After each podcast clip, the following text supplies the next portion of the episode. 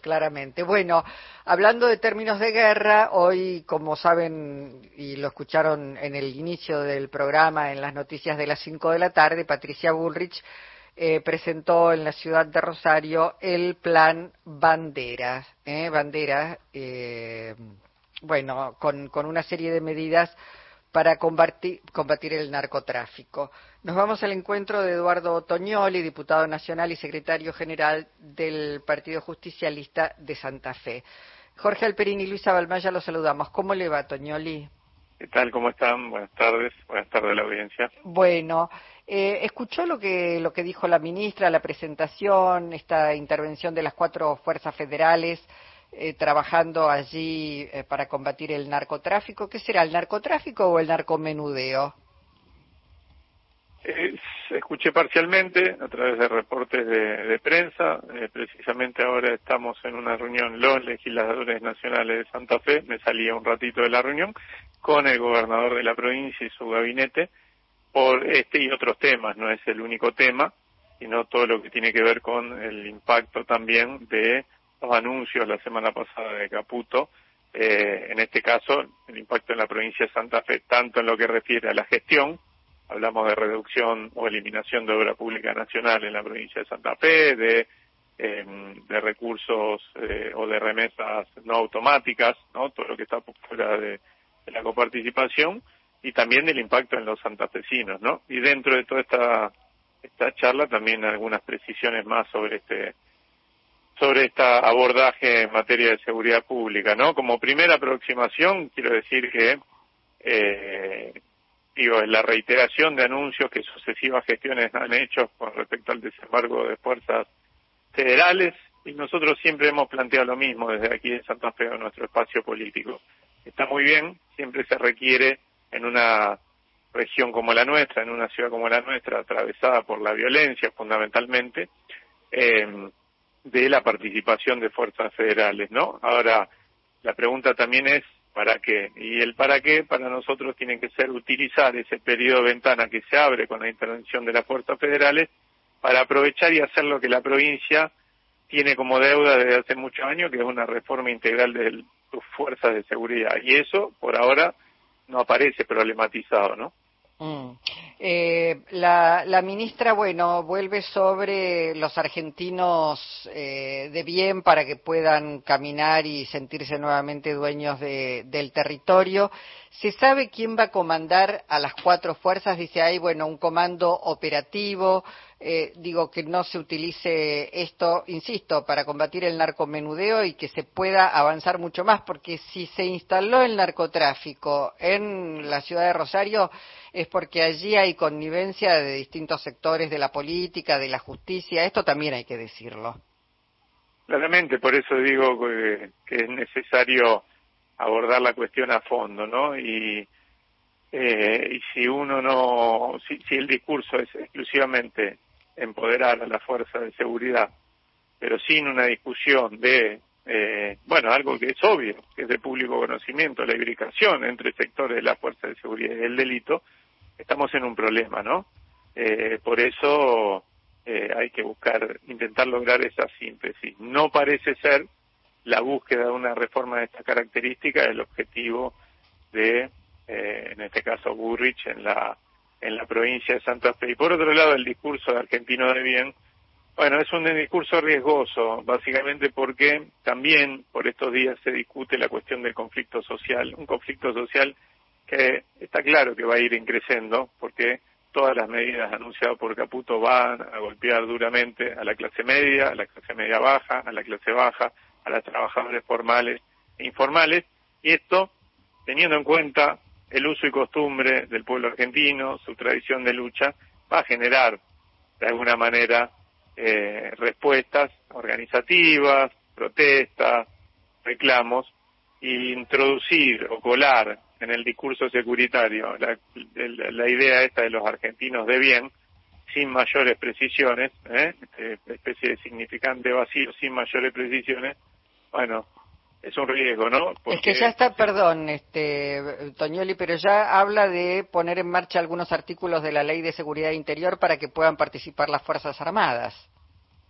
Bueno, esa es otra discusión que, que para, para, para de alguna manera eh, poder acometer eso tiene que discutirlo en el Congreso de la Nación. Eh, eh, pretender eh, hacer actuar a la Fuerza Armada en materia de seguridad de interior, aun cuando se trate de tareas logísticas, requieren de una discusión de las dos leyes que rigen, ¿no es cierto?, el funcionamiento, por un lado, de la seguridad interior y por el otro lado, de la defensa nacional y que impiden que se mezcle. La única forma de que las Fuerzas Armadas actúen, aún en materia logística, eh, en, la, en la seguridad interior, es en el marco de un estado de sitio.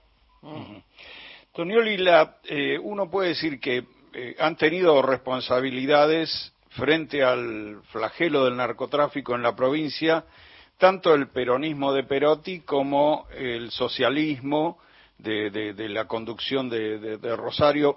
Eh, ¿qué, qué, lectura se puede hacer de, las falencias y de los, de los avances, si los hubo, de, esas dos fuerzas? Es decir, que no, no fue solo una fuerza actuando frente a un problema tan, tan complejo, ¿no? ¿Qué, qué lectura se hace de eso? La lectura es que la dirigencia política de la provincia de Santa Fe del 83 en adelante, eh, salvo en dos ocasiones, eh, en ningún momento intentó llevar adelante esa, y perdonen que, que, insista con esto de una reforma policial integral, pero digo, en el corazón de lo que vive la provincia de Santa Fe, eh, ni siquiera está solamente el narcotráfico. El problema de la provincia de Santa Fe son los niveles de violencia que se expresan claramente en la tasa de homicidio. Ahora, esa violencia la genera, por supuesto, el crecimiento exponencial de delitos como el narcotráfico, pero muchos otros, en algunos casos, delitos conexos. Y en toda y cada una de las causas resonantes en las que se aborda esa problemática aparecen sectores de la fuerza de seguridad. Sin esa reforma no llegamos a ningún lado. Y pocas veces en la provincia alguna gestión intentó eh, empezar una de esas reformas, una reforma de estas características. Una durante la, la segunda gestión de Obey, donde hubo una reforma que permitió que se cree la ley 12.521, que es un principio, ¿no es cierto?, de mayor conducción civil de la Fuerza de Seguridad, y la otra en la gestión de Perotti, muy al principio, con tres proyectos de ley que mandó la legislatura que seguían esta línea y que después terminaron perdiéndose en el camino y que la misma gestión dejó de sostenerlo, ¿no? Entonces esa es la gran deuda de, la provincia en la materia. Mm. Eduardo, eh, cuando iniciamos esta conversación manifestó que estaban reunidos porque mañana hay reunión del ministro Guillermo Francos con distintos gobernadores, no importa de la, procedencia político-partidaria, digamos, están todos y todas invitados. Desde su punto de vista, ¿qué es lo que debería llevar el, el gobernador Puyaro? Porque digo, se ha hablado de este, retenciones, ha habido anuncios en materia de retenciones, está el tema de la coparticipación, está el impuesto a las ganancias. ¿Cuál es la preocupación desde Santa Fe, al menos desde su mirada? Y hay dos principales, ¿no? Eh, o por lo menos en los anuncios de, de, Caputo hay dos que, que que inquietan fundamentalmente en la provincia de Santa Fe, más allá, como decía antes, del impacto sobre los santafesinos del grueso de las medidas. Pero hay dos que impactan sobre, en todo caso, la gestión provincial. Eh, una es, eh, el, y también sobre los santafesinos, claramente, subsidiariamente, el cese de la obra pública nacional. Hmm. Eh, en eso ha sido claro el ministro Caputo eh, y, y va a generar un perjuicio muy claro. Hay 189 obras eh, que el Estado Nacional sostiene económicamente la provincia de Santa Fe o que están presupuestadas para eh, este o estaban presupuestadas para este año y después este concepto que se ha instalado del cese también de eh, envío de recursos de manera discrecional que en realidad ahí lo que se estaba refiriendo Caputo particularmente es el cese de envío de recursos no automáticos, los que están por afuera de la coparticipación. Pero ahí entran desde, en materia de salud, el plan remediar o el sostenimiento de muchos hospitales, en materia de educación pública, el fondo de incentivo docente o la extensión horaria o los comedores escolares, eh, en materia de obra pública, como dije antes, es decir, hay una multiplicidad de políticas de vivienda también, eh, con el PONIF etcétera, etcétera, que de, dejar de remitirse esos fondos llevarían a la provincia de Santa Fe a una situación crítica y sus habitantes también a una desatención en un montón de aspectos de la vida cotidiana que serían gravísimos, ¿no? Mm. Bueno, vamos a ver qué es lo que pasa entonces eh, en el día de mañana y también este plan bandera cómo termina de implementarse allí en la ciudad de Rosario en particular y digamos en parte de la provincia de Santa Fe. Muchísimas gracias, Toñoli. No, gracias a ustedes. Le mando un abrazo grande. Hasta pronto. Eduardo Toñoli, diputado nacional y secretario general del PJ.